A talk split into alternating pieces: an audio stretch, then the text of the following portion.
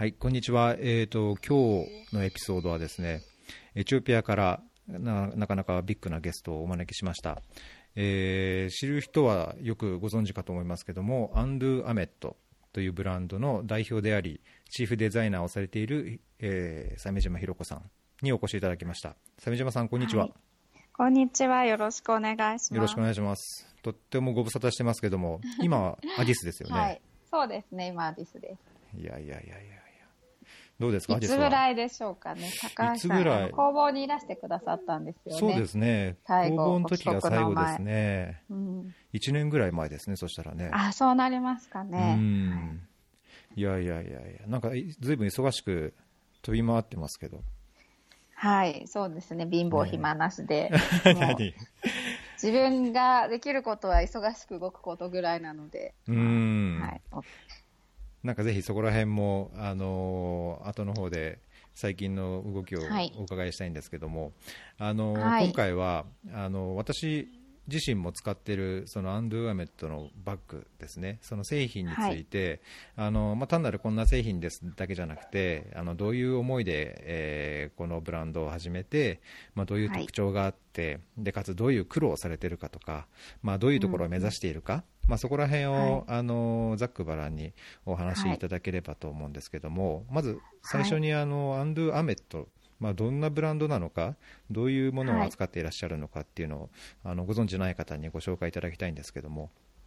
はい、えっ、と、アンドアメットというのはですね、まあ、レザーブランドですね。レザー、レザーを使ったあファッションブランドになります。で、メインはバッグを作ってるんですけれども、まあ、最近はそれ以外のものもちょこちょこと作らせていただいてます。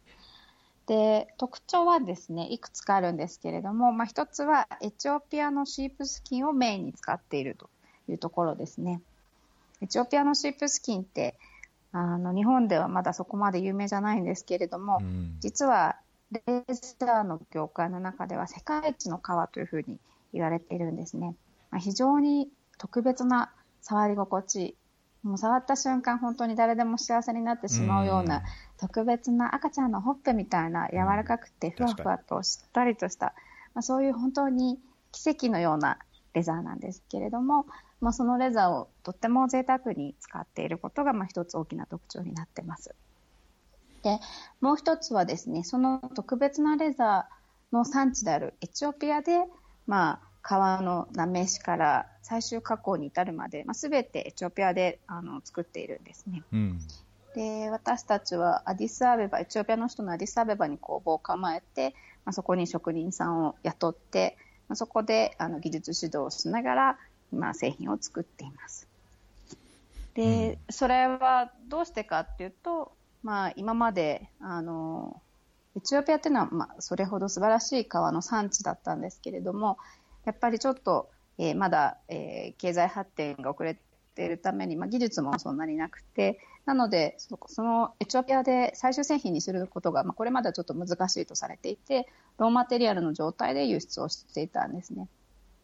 でもそうすると、まあ、例えば、ローマテリアルの状態でイタリアに輸出されて、イタリアでなめされて、イタリア製の革になったり、まあ、それがフランスで包装されてバッグになって、フランス製のバッグになったりする、そういうところで、どんどん付加価値がついてお金が落ちていくけれども、まあ、最あの本当の宝の持ち主であるエチオピアにはもうお金も落ちていかないし、まあ、そこで技術も育っていかないうん。というところに今ちょっと疑問を感じて、まあ、あとは、まあ、他にもちょっといろいろあって、まあ、ここで本当にその技技術を育てながら、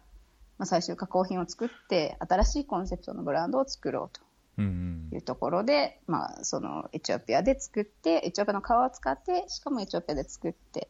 で、それを日本に、まあ、売っています。うんうんうんうんはい。なるほど、そのまあ、そのように、まあ、思いを持ってというか、あのまあ、ビジョンを持って始められたきっかけっていうのは、やはり、あのご自身があの青年海外協力隊としてエチオピアに活動されている中で感じられたんですか、なんかそれが終わってから、なんかこう、目覚めた感じなんですか？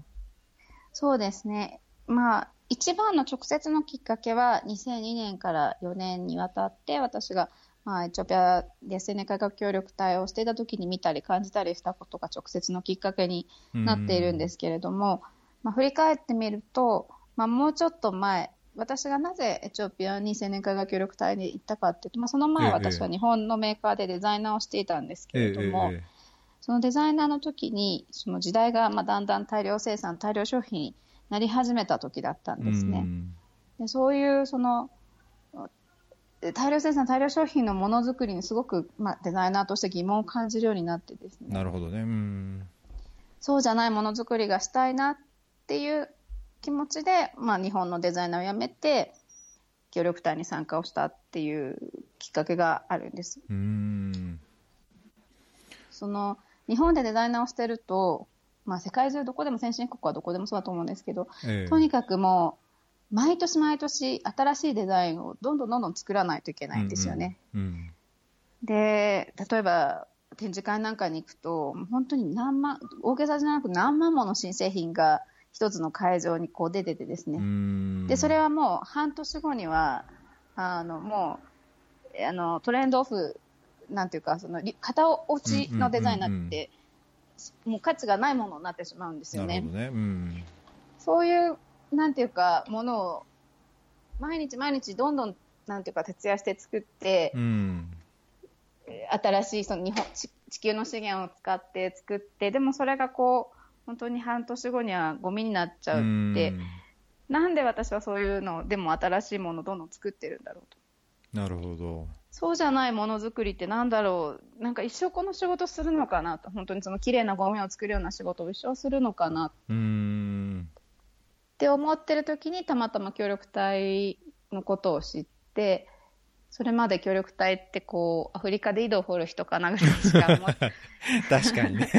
思ってなかったけど、まあ、うん、縁があって、まあ、協力隊の経験者の方の話を聞いて、うん、そうデザイナーとかアートとか、そういう、あの、なんていうか、細かい職種別に、あの、応募が、募集があって、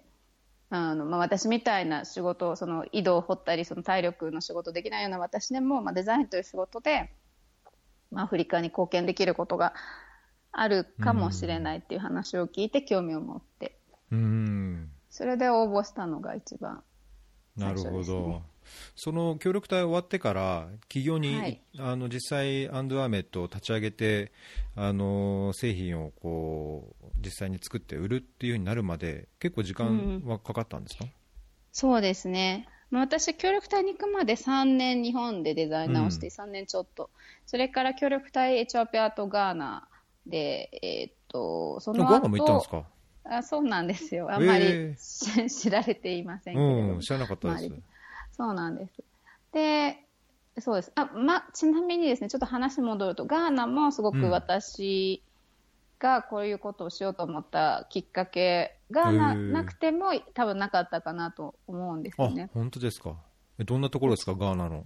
ガーナの、あのコフォレディアというイースタン州の州都の、えー、まあ、またちょっとさらに奥にあるアジェソという小さな町なんですけれど、はい、村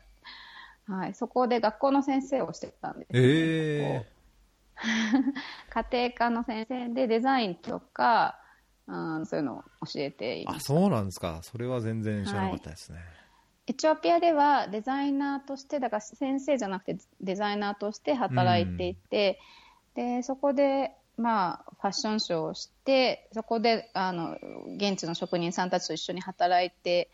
まあ、ここでこう職人さんにもあなんていうか新しい技術とかデザインとか教えて、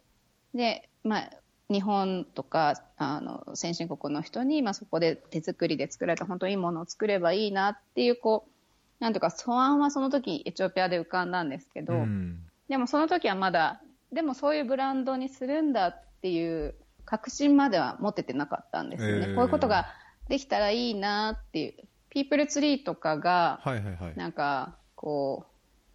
こう周囲であのまだそんなにすごくめきめきと台頭はしていない時代だったんですけれども、うんうんうん、ピープルツリーとかあとはなんかな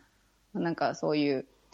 ものが素敵だなこういう素敵なフェアトレードがあるんだなっていうのは、うん、世界ショップとかなんかね、そうそうあそうですね、うん、だけどまだ自分がそれをやるんだっていうほどには思ってなかった、その時は。でもガーナに行ってガーナでそのボケーショナルスクールの先生をしていて、そこでデザインを教えて、でデザインを教えるだけだとつまらないので、そこで出来のいいものを、うん。あの近所の外国人が来るカフェとか、あと JICA の事務所とかに置かせていただいたんですね。ん。そうすると、その出来がいいものを選んで持ってって、その中でさらに出来がいいものがどんどん売れたわけですね。えー、とちなみに言ってたのはですね、その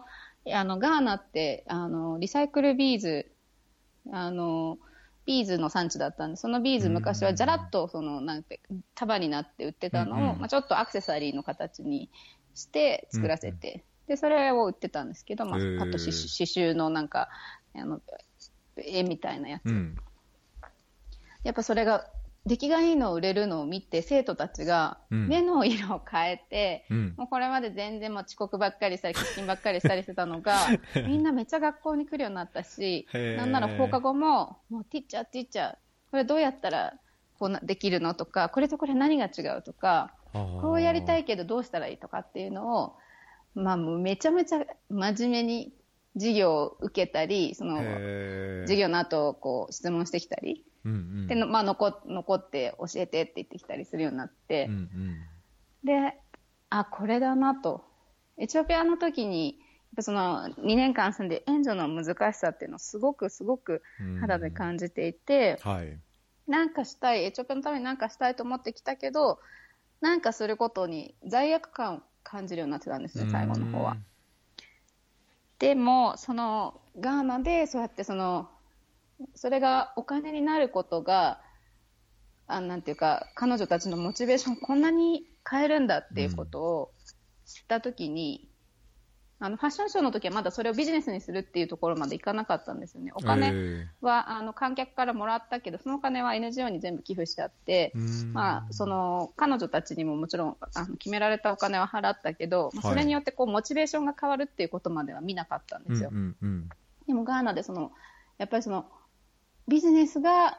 やっぱり彼らを変えるんだなと、その本当に援助が必要な人もいるかもしれないけど、うん。そうでなくて世の中の世の中というかそのアフリカに住んでるほとんどの人は手もあって足もあって頭もあって目もある人たちで、うん。その何かを待ってるっていうよりはその仕事さえあれば全然自分でお金を稼げる人だから、うん。まあ、その彼女たちと一緒に働くっていうなんていうか選択肢があるっていうことをその時すごい知ったんですよ。なるほどそれでそういえばエチオピアでこういうことやりたいなって思ってたのを、うんじゃあやっぱビジネスにしようと。だそのその時に考え、そのエチオピアで考えたのは、なんていうかもうちょっとその NGO が売ってるようなフェアトレードのコンセプトしか頭になかったけど、もっと本当にビジネスにしようってその時すごく思って、え日本に帰って。だけど、だけどこれがそう簡単にはいかないところが、その時に実は一回起業しようとしてるんですよ。ー、あそうなんですか？5年ですね。うんでも、その時はうまくいかなかったんですよ。うんそどうう似たようなしてかっていうと、はい。同じようなことをやろうとしたんですか？企業今と似てますね。レザーでブランドをやろうとしてたんですね。で、もう一人お友達がいて、ええお友達と一緒に。だけど、その時は、うんあのー自分がやっぱデザインの仕事以外一切したことがなかったから、うんうん。それパートナーのお友達も、えー、と靴の職人さんだったんですね、うんものづくりの人。で、まあ、革使ってなんかやろうって言ってたんですけど、やっぱりはい。2人ともものづくりしかやったことなくて、うん。そのでもブランドをやるって、ものづくりって本当に1割ぐらいで、あとはその、資金調達とか、ヒューマンリソースとか、物流とか、そのものづくり以外のことが実はすごく大半を占めるんですうね。んでもそういうのになるともう全然どうしていいか分かんなくて、ええ毎回毎回デザインとかコンセプトの話で終わって、またお金どうするか、なるほどね何も今日しなかったね、みたいな感じで。うんそれでこれではダメだと。もう一回仕切り直しをしようと。えで、もうちょっとビジネスのことを自分が勉強する必要がうんあるなと思って、まあその話は一回やめにして、で、就職したんです。あ就職したんですか？そこで一回そうなんですよ。うんじゃあアイデアを温めながらというか、うんそうですねなんかそういういつかはっていう思いを持ちながらも就職してなんかそういう違う経験をというか、はい。積もうとしたってことですか？そうなんです。就職したのが、あの、ファッションブランドなんですけど、えええそこのマーケティング部に入っえ、て、マーケティング部は、まあ私は下っ端だったんですけど、よく、あの、言ってたのが、まあ見晴らしのいいところに立ってる、あの、下っ端みたいな。うん。非常にあの、何でも、割と、その、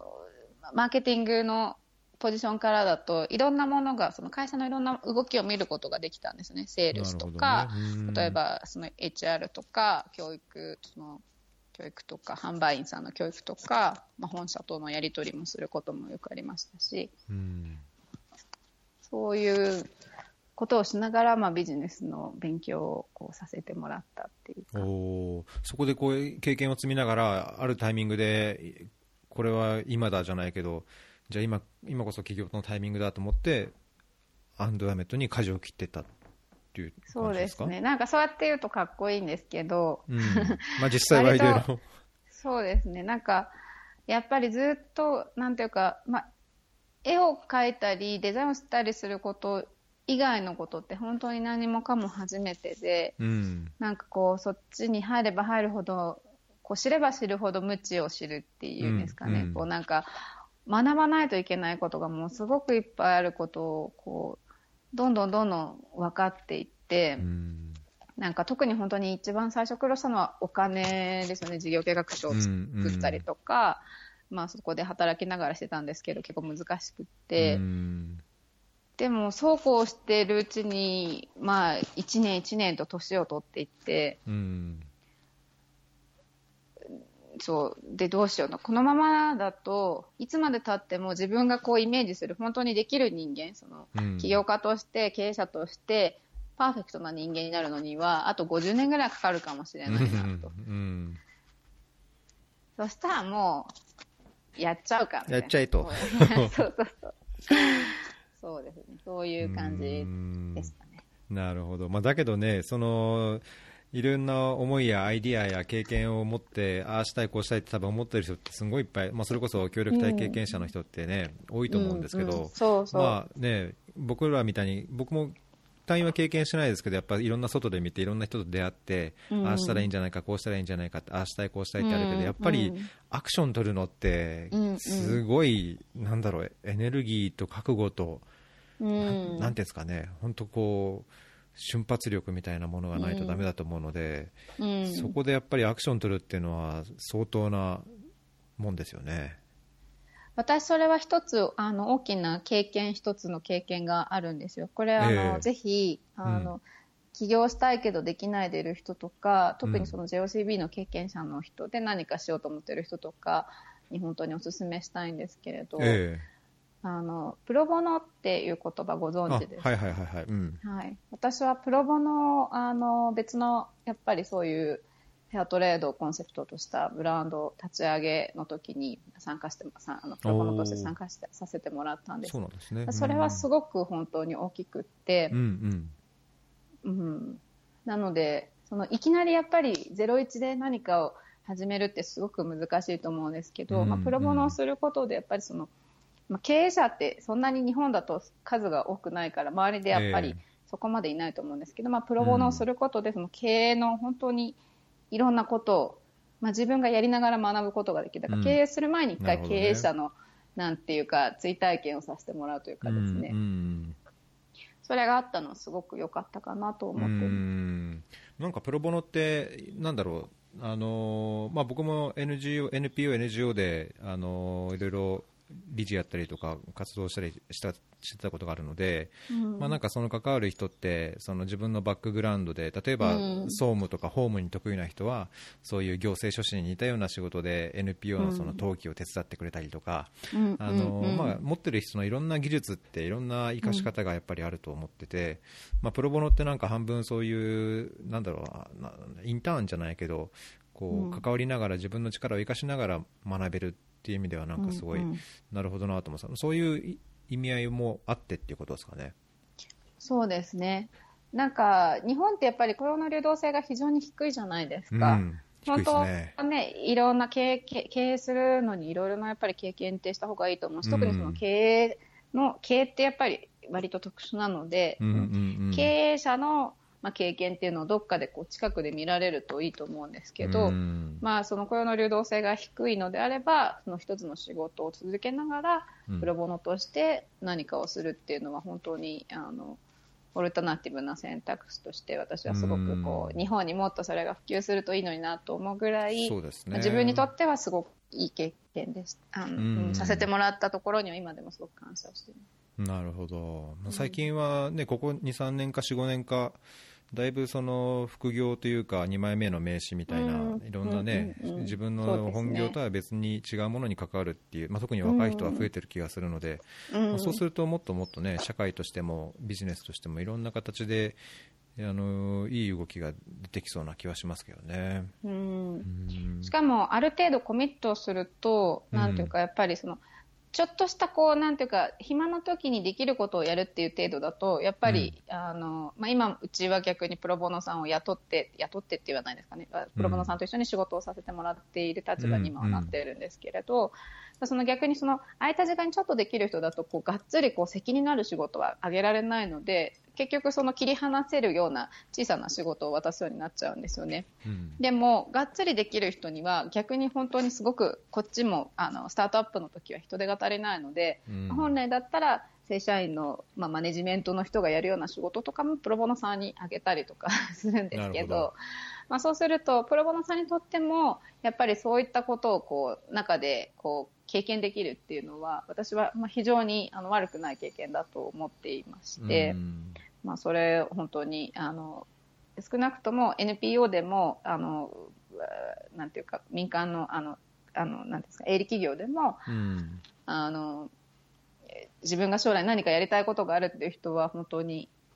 ぜひやってうん。もらいたいなと。そうですね、そこちょっと、その話については、小ノートにもなかったんで、あんまり 準備してなかったんですけど、なんかぐさっときますね。うん。うーん、まあ、そういう経験を経て、ええ。あのでそのねあの私が、まあ、いくつかの団体であのボランティアとかプロボノをしてたんですけど、まあなるほど。一人あの特に私がコミットしていたブランドがあのフェアトレードのブランドがええ。あのやっぱり私と同じような割と普通の女の子がでもこうファッションでねこう始めた始めようとしてたんです。えで私はそれまでやっぱりこういうブランドやりたいなエチオピアでこんなんやりたいなっていうのは頭にあったけど、うん。やっぱり心の中にどこかになんていうか自分に対するコンプレックスがあってやっぱりその途上国ビジネス、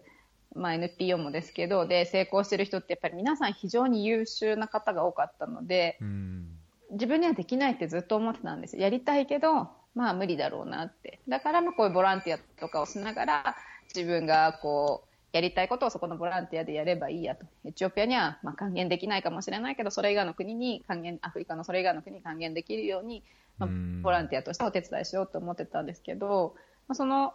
あの、まあ、ハスナっていうねあのブランドなんですけど。有名じゃない。ですか？そ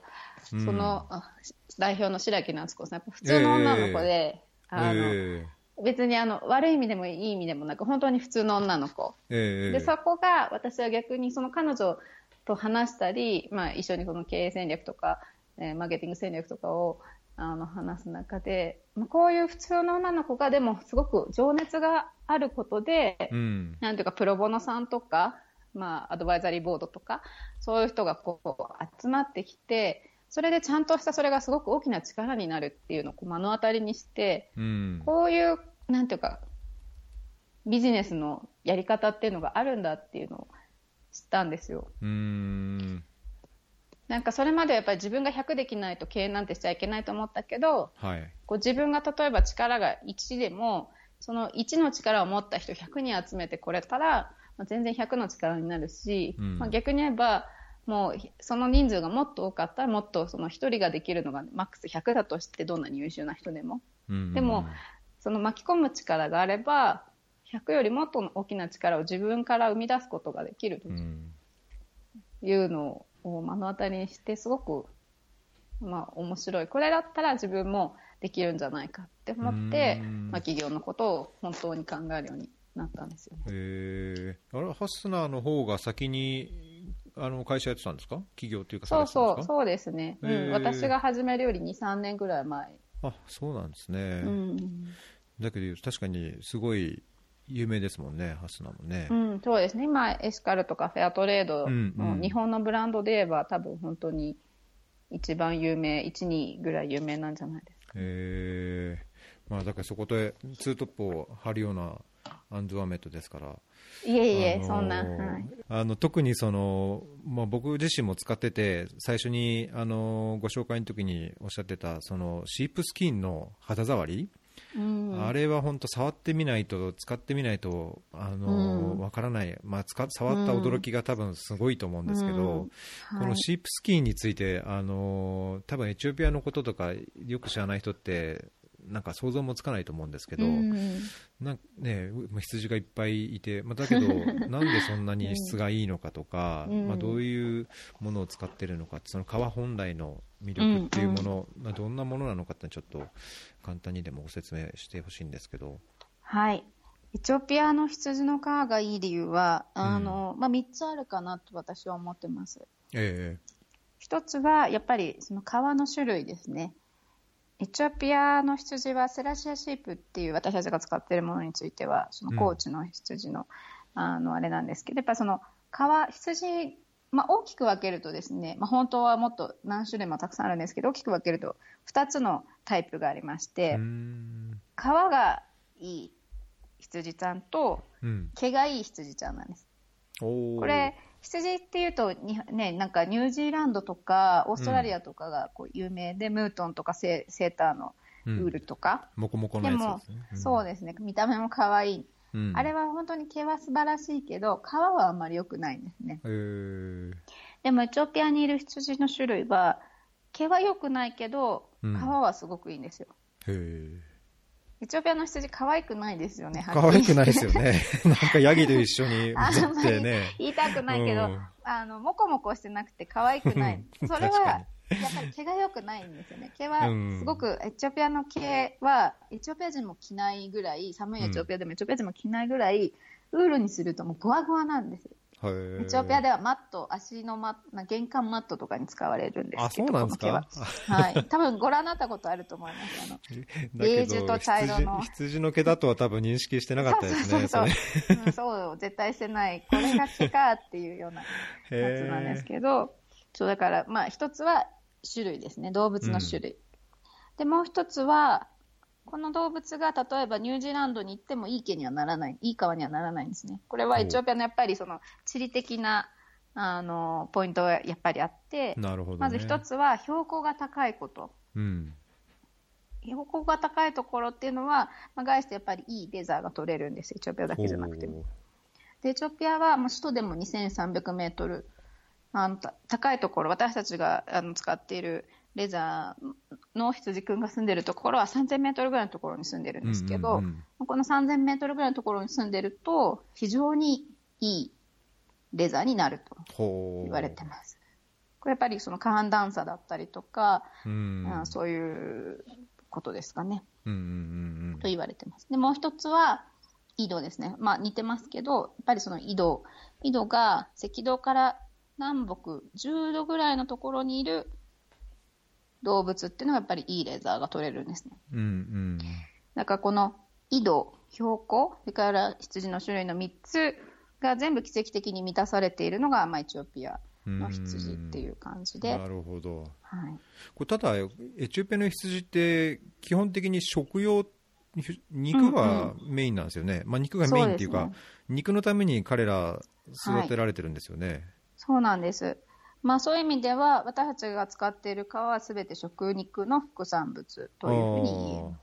逆に言うとですね、エチオピアって、あの、まだまだ本当にポテンシャルがあると思うのは、うん。食用になっている動物、あの、動物、あの、それ羊だけじゃないんですけど、動物のうちの3割しかちゃんとした比較製品になってないんですよ。おー多分、高橋さんもエチオピアに住んでいらしたからご覧になったことあると思うんですけど、ええみんなでお祭りになると、うん。お肉、羊、お肉屋さんのお肉じゃなくて、羊を買ってきてうん、お家でさばきますよね。うん。で、そのさばき方も、あの別にわようと思ってないから適当にピャーってさばいちゃう、確かに、ね、でまあ下手したらそのまま捨てちゃったりとか、うん、まあ、捨てられなくてもプロが切ってないと大体みんなお家でおお父さんとかお兄さんが切るので、うん、そうするとまあ二足三門で売られたりとかして、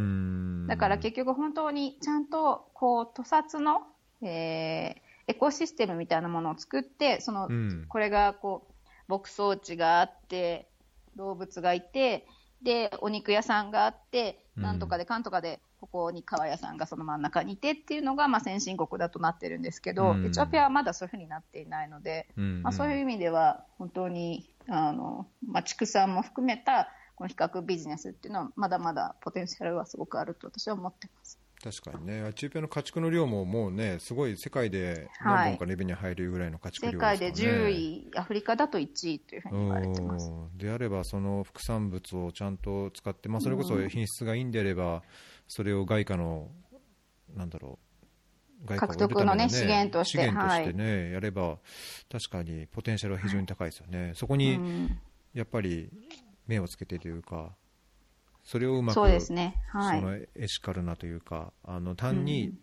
作って作れば作るほど捨てられちゃうだけのものじゃないものを作りたいっていう感じで、じゃあ、それを目をつけたって感じですね。うすねうんうん、やっぱりその革っていうのは、もともと素材自体が非常にエシカルな素材だというふうに私は考えていて、やっぱりその、えー、まあ、食肉するときに絶対出てしまうもの、それを捨てたらやっぱり産業廃棄物になってしまうものを、こうやって、ね、まあ、革に、革製品にすることで、また新しい命が生まれると。で、しかも、その他の素材と大きく違うのは、あの長く使える？うん、この一年一年こう変わって良くなっていきますよね。この化学繊維って本当に買った瞬間が最高で、後劣化するだけだけど、どんどんそうボロボロになるだけですかね。うん、でも皮は一年一年美しくなって、まあもちろん何年か経てばボロボロになるんだけど、そのボロボロになるのも、なんていうか、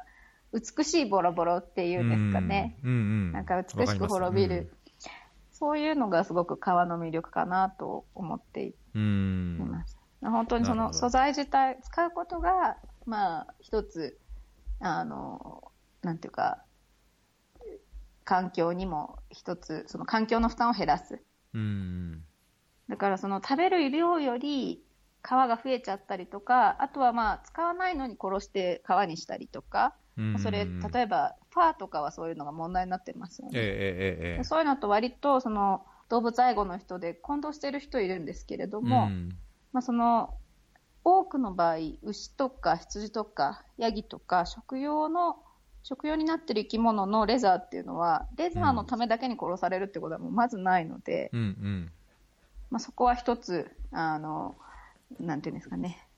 そうね、区分けを。ちょっと、うん、そうですね。考えして考えられるかなと思います。なるほどね、まあ、なんか人によってはというか、なんか変に極論言っちゃうと、川は何でも悪いとか、動物をこう、うん、ね、動物のものだからよくないっていう、うん、あのまあ、実際、そのビーガンの人、僕の知り合いでも、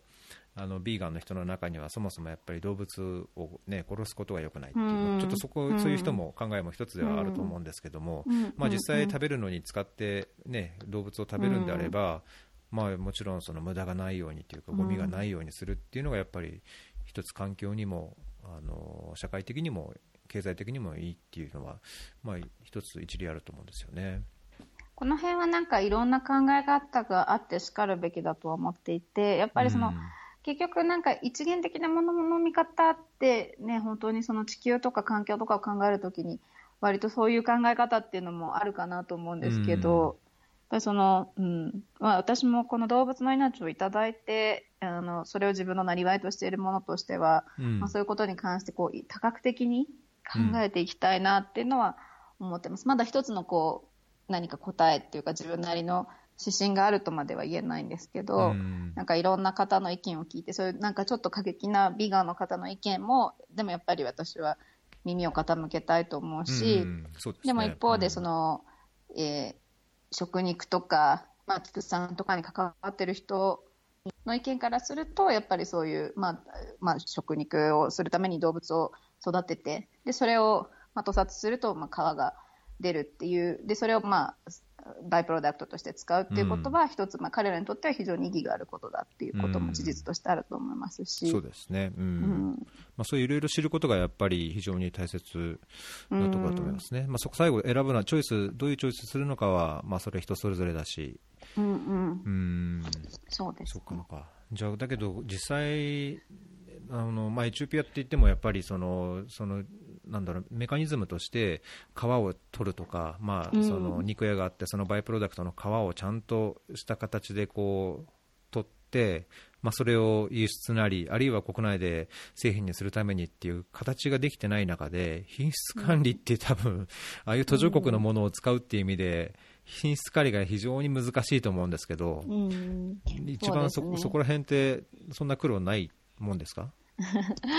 いや、そこは一番苦労するところの一つではあります。うん品質管理と、まあ、政府絡みの問題が、まあ、一番大きな 難しさですね。なるほど。うんね、だけど本当に日本で製品を売るとなると、やっぱり、ね、いあのそれなりの品質というか、クオリティが求められるんでしょうから、はいまあ、そうすると生生産する方にとっては、そこが一番の苦労の種というか、ね、悩みの種なんでしょうね。品質管理っていうと、そのまあ、私前、あの、フランスの会社で5年ぐらい働いてたんですけれども、そのええ起業する直前に先ほど申し上げた通り、その時、その、すごく分かったことは、やっぱり、あの、まあ、よく世間でも言われてますけど、本当に日本ってやっぱり特殊なマーケットなんですよ。えー日本そうなんですか。なんていうか、エチオピアが特殊っていうより、やっぱ日本がかなり特殊で、やっぱりその、え製品が問題なくても箱がちょっとでも小さな傷があるともう日本では売り物にならないとか、もう、それも大問題なんですね。ちっちゃなあのスクラッチがあると、その容器に、うん。容器にちっちゃなスクラッチがあっても、やっぱり、そうするともう中身だけを取り出すことってできないので、もう中身が入った容器ごと捨てて、もちろん、その、捨てるのにも廃棄にもお金はかかるんですけど、うんはい。で、また新しいのを作ると。でもそれ、あの、例えば、まあ私は日本支社で働いていたので、はいそういう問題があると、まあ、生産元である本社に、こう、クレームを出すわけですよね。今回のやつは日本で売れないクオリティだったと。うんそうすると、まあ、そんなこと言ってるのは日本マーケットだけだから、その全世界的なディフェクツの、あの、レベルにはないと。そのあなたが言って申し立てしていることは、全世界的なディフェクツにはあうんの達しないので、それどうしても発揮して新しいの買いたいなら全部日本マーケットの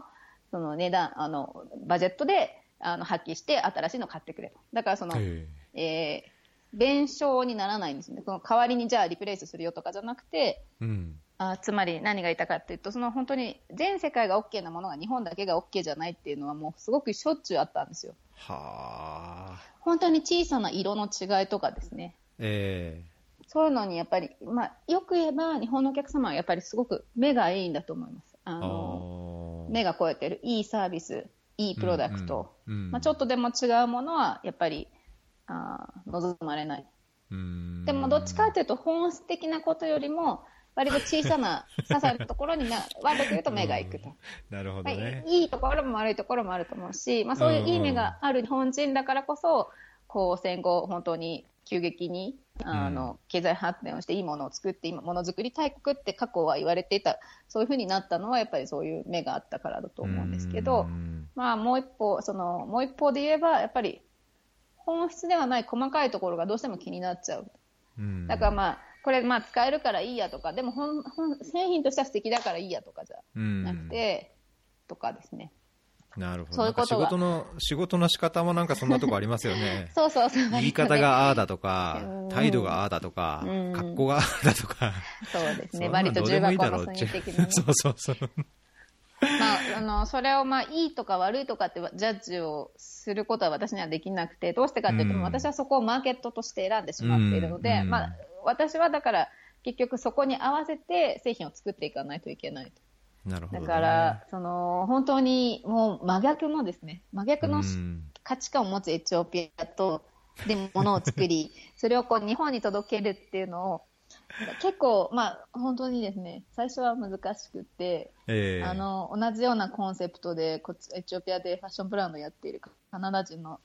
知人なんかに言うと、本当になんかこう、対極の、結局のマーケットね、みたいな感じで、アメリカまだいいわよ、みたいな感じで、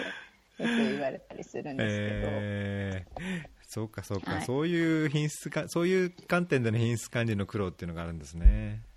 だから割と今え全部そのどうやってその品質管理をしていくかというとやっぱりその、うん。彼らは見たことないわけですね。その日本マーケット見たことない、うん。残念ながらやっぱりアフリカ特にエチオピアにはあのいいものがそんなに入っていない高級ファッションブランドのお店も一点もない、まあうん。そういうエチオピアでやっぱり何がいい何が悪いっていうのがわからないんですよねこう。うん。わかるけどできないんじゃなくて知らないんですよ、やっぱり。うんうん。なので、まあ、本当のいいものっていうのが何かを見せてあげるっていうのが、一つ私の仕事かなと思っています。なるほど。いや僕使ってる一なんですか一顧客というかなんていうんですかね一ユーザーとしてあの僕はリあの男性用なユニセックスでしたっけ？あれって。リラックスっていう、うん。あの、なんていうんですか？ショルダーじゃなくてななんていうんでしたっけ？はい。まあえ、男性用の、はい、バッグ。はい。ええ。そうそうあれを、あの使わせてもらってるんですけど、うん。あの正直なところは本当はグリーンフィールドってあのい色の独特の、はいあれをチョップの色。はい。そう買いたかったんですけど、まあ、今でも買いたいんですけど、どうしても仕事に使いたいなと思って、うん。まあ、仕事に使うならメルティーチョコレートかなと思って使ってあの、はい。今います。ありがとうございます。ええ。もう気持ちいいですよ。真夏でもこうなんか肌触りが心地いいし、あと軽い。すごい軽くて。あ、そうですよね。うん。革のバッグとは思えないから。そうそうそう。なんかパッと見すごいもこっとしてこう重そうな印象が多分あると思うんですけど、はい。もう持ってみるとその軽さあれはもう驚きですね、はい。そうですね。それは本当に、あの、あの、うちのバッグの、まあ、特徴というか、やっぱりその、オールシップスキンで作っているので、シップスキンってやっぱり非常に、あの、えー素材として、まあ、かなり高級なので、うん、本当にその一般的なバッグではあまり使われてないんですよね。普通は牛革を使われてるんですけど、まあ、牛革だだと重くて、はい重いから、まあ、すいて使ったりするんですけど、そうするとやっぱり強度が落ちたりとか、うん。するんですけど、まあ、あれは本当にエチオピアシップスキンをもう丸ごと使っていて、うん。まあ、非常に軽くてでも丈夫っていうのが特徴うになってん。いやーあれ本当いいですよおすすめしたいですね僕は、うん。ぜひあの使っているところをこう写真撮ってツイッターとかインスタとかに上げてください。そうですね。してなかったちょっとモデルのように。そうね、はい。誰かに写真撮ってもらわないと、ね、いつも自分ではよく写真撮るんですけど、うん、そうですよ撮ってもらうことがないねから、確かに。うん撮る人はそうですよね。ぜひちょっと忘れないようにして、たびたびあの使い勝手の良さをはい。伝えるような写真をじゃあアップするようにします。ありがとうございまはい、これ購入方法なんですけど、すはい。僕は確か夫婦でオンラインで買ったんですね。奥様もご購入くださったんですね。そうそうそう、あベビーハグ。のなんでしベビーハグ、そうそうそう、ベあビーハグを。りがとうございます。いえいえいえ、とっても2人で、あのエチオピアで頑張った記念として、あーの嬉しい。2人にご褒美として買ったんですけど、去年、はい。ちょうど1年ぐらい前ですね、帰った後に、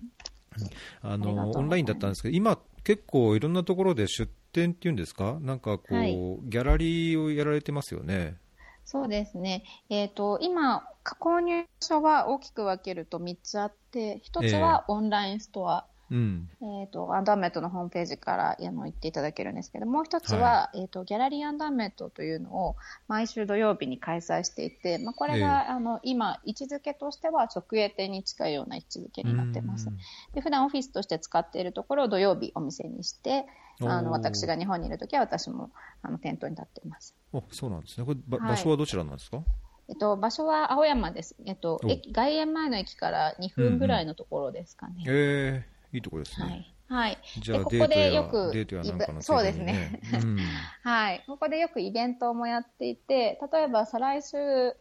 えーかな？ファッションナイトアウトっていうのが青山の街全体であるんですけど、まあ、それに便乗して、あの弊社でもギャラリーアメあギャラリーナイトアウトというのをやったりとか、あとは他のその世界中にあるやっぱり素晴らしいコンセプトのもの、をいろいろご紹介するようなイベントをしたりとか、そういうのをやってます。そうかじゃあ毎週土曜日であれば、えーはい、そこに実際に行って商品も触れることができて、はい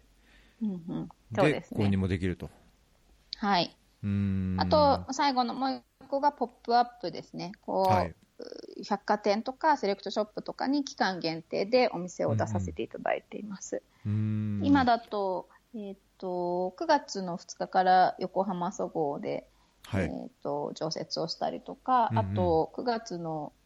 えーと、何日かな下旬にですね小田急百貨店、え9月20日からですね2週間、うん、小田急百貨店でポップアップをしたりとか新宿ですね。そうですね。あとはえー、これまたちょっと弊社にとってビッグニュースなんですけれども、えー、9月の1日から、えーと、アナ国際線の、えー、中長距離路線全線のファーストクラスとビジネスクラスでお取り扱いいただきます。うんそれ僕ツイッターツイート見ましたよ。ありがとうございます。結構すごいですね、それ。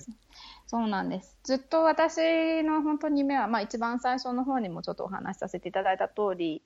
あのまあ、本当に新しいコンセプトそのフェアトレードだけどその安かろう悪かろうじゃなくてフェアトレードだけど本当に品質が高いものその世界中の人が憧れるいろんなブランドありますよね。エルメスとかシャネルとかルイ・ヴィトンとか。そういうブランドみたいなものをアフリカから作りたいなっていうのがコンセプトで。だからその品質管理の話もちょっと出ましたけど品質管理にはものすごくこだわってまあ、時には彼らにはかなり厳しく、うん、まあ、飴とムチを使いながら一生懸命いいものを作ってこようと思ったんですけど、まあ、一つそのアナの国際線ファーストクラスビジネスクラスで販売いただけるようになったっていうのは、まあ、こういうこう地道なコツコツ 認めていただいたことかなと思って、まあ、私たち自分たちではすごく喜んでます。うんこれ、ちなみにエコノミーじゃ買えないっていうことなんですかね？そういうことなんですかね。ねえ、はい、いやだけど、あのまあ、実際、ね、決していい意味でもこう安くないというか、僕も、あの買うときに、やっぱり自分のご褒美で長く使えるものっていう気持ちで買ったのもあるので、あのー、まあ、誰もが彼もが簡単にポンポンっていう買えるものではないとは思うんですけど、うん、まあ、それでもこの使った心地よさと本当革やっぱり革革靴もそうですけど、うん、ジャケットとかもやっぱりこう使えば使うほど味が出て、うん、自分のもの自分にフィットしていくようなこう、ね、味わいがあるので、これはね個人的にはすごいあのいろんなタイプのものがあるんでぜひ一度見てもらいたいなと思いますけどやっぱりギャラリーに行ってオンラインでこうね、ね。見るよりも、絶対ギャラリーに行って触ってみて、持ってみて、はい、この柔らかさと軽さに驚いて、こうその勢いで買っちゃうっていうのが いいんじゃないかなと。はいそうなっていただけると。はいまあ、あの本当にあのおっしゃっていただいた通り、まあ、値段自体は非常に安いものではないので、あの私も逆に言えばもう思いつきでポンポンポンなんていうか買ったけどやっぱりそんな使わないなみたいなそういうなんていうか売ればいい売れればいいっていうふうには全然思ってないんですよね。だからやっぱり吟味していただいて本当にこう今買う時だなと思った時にですねご購入いただければ、うん、まあ、逆にその分すごく大切にしていただけると思うので、うんうん、そうですね。それは僕も思いますね、うん、3年間エチオピアでいろいろ実物を見たりして考えた結果、うん、3年こう考えて考えて買ったっていうのですごい思い入れがやっぱりありますね、うん、そういうものを作りたいなってそのラグジュアリーブランドで5年間働いた時にあるイベントにお客様がボロボロのバッグを持ってきてくださったんですよ。二十歳ぐらいの若い女の子で、えーうん、まあ、ボロボロの,、まあその当時働いてた私のがブランドのバッグを持って、でどうどうどういうあのちょっとお話をした時にお聞きしたらもともとはおばあ様が持っていたと。でおばあ様がお母様に譲ってお母様がまあ彼女が二十歳になった時に譲ったと。だから3代使ってると。やっぱ見ると、見るとやっぱ新品とは違う、まあ、ちょっとなんていうか使ってる感じはあるんですよ。でもそれはなんかすごく魅力的に見えてそのおばあ様とかお母様の愛とかまあ、お嬢様への愛もあるし、まあ、その製品そのものへの愛もなんかこうやっぱり伝わるじゃないですか見てるとその大切にこうお手入れされたものってもう絶対違うんですよ。あのただの10年20年経ったバッグはやっぱボロボロなバッグだけどやっぱりその必要なタイミングでこうクリーム塗られたり、まあ、場合によっては補色したり金具をあのジッパーを取り替えたりとかしながら多分あのされたものをやっぱりその本当に温かみがあるというか新品よりやっぱりすごく素敵でそういうものが私も作りたいなと今すごく思ってます。今聞いててちょっとドキッとしたんですけど、僕買って1年くらい経ちましたけど、うん。うん、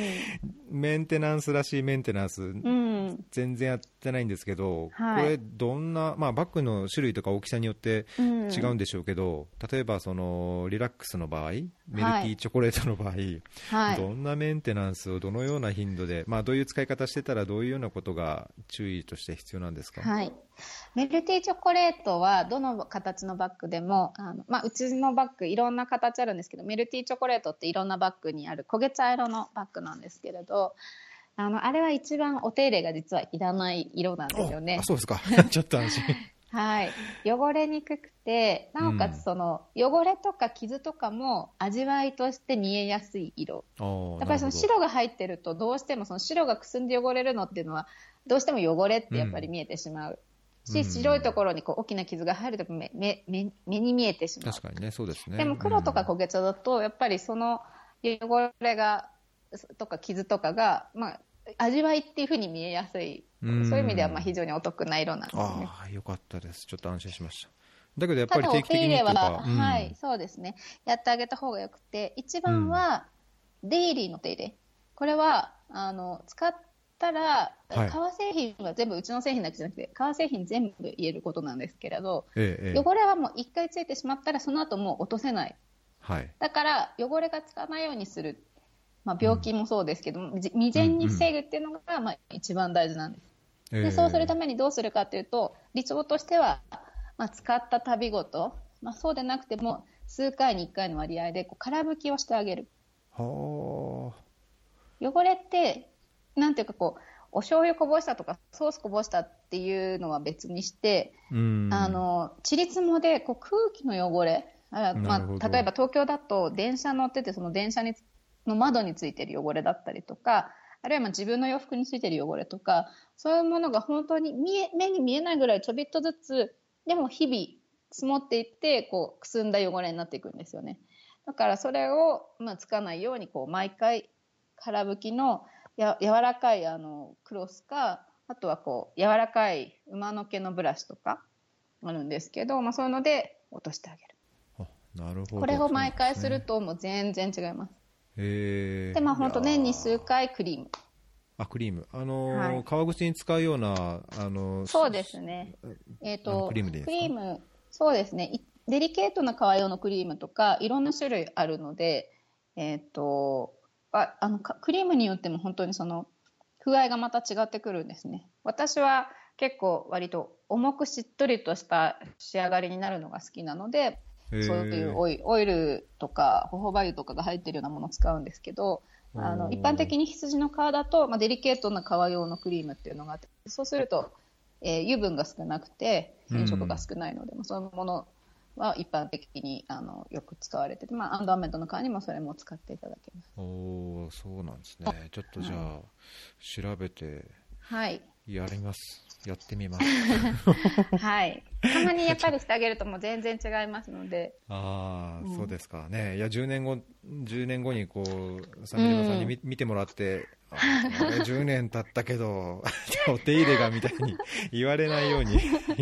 はい、ちゃんと愛が感じられるように、うん、えー、注意します。はい。で、まあ、何年かに1回補色っていうのも、まあ、おすすめですね。色があせてきたり、まあ、うん、あのメルティーチョコレートはそんなにいらないと思うんですけど、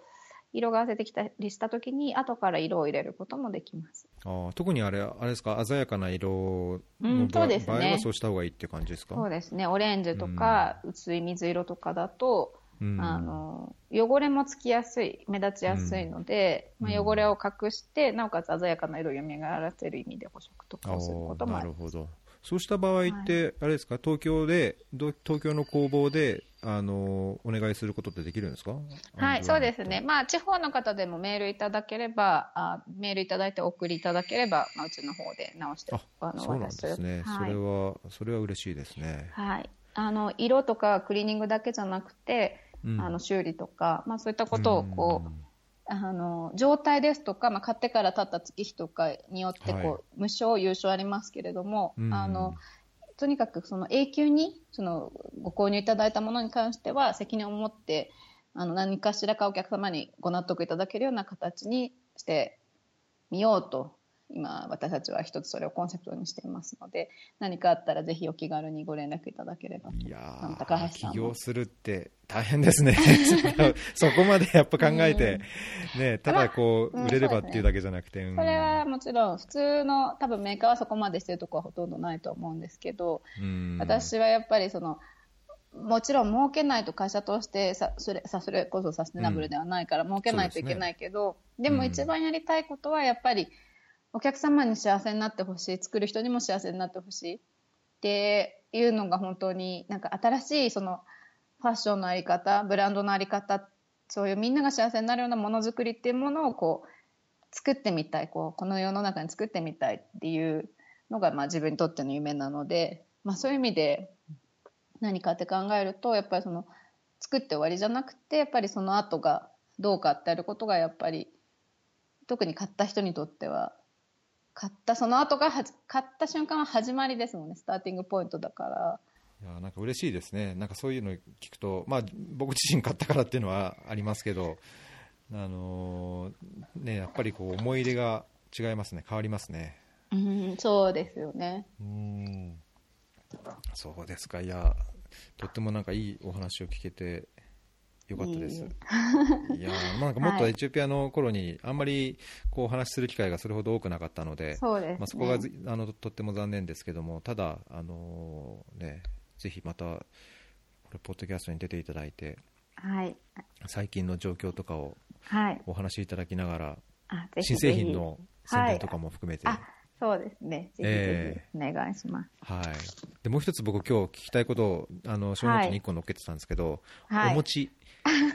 お餅の、はい。小ノートに載ってましたね、ええ。あのー確か工房にお邪魔した時はまだ、まあ、そんなにちっちゃくなかったかな、最初見た時は多分何か、一切経ってないぐらいとかですね、そう高橋さんがいらねした、結構ちっちゃかったですよね、はい。なんか子犬っていう感じだったんですけど、うん。だいぶなんか普通の犬というか、犬になったけど、ただ、いろんな行動、行動 SNS の投稿を見てると、ちょっと変わってるというか、そう頭の中はまだ赤ちゃんのままみたいな。赤ちゃん、うん、怖がりで、ねえ。番犬なんですけどお餅ってうちの、はい、怖がりで全く役に立たないっていう、なんか客、誰かが来ると、家の中入っちゃうんでしたっけ？そうそう。おもうお腹お客さん来ると喜んでお腹見せてあので氷が降ると怖くて家の中入っちゃうとか、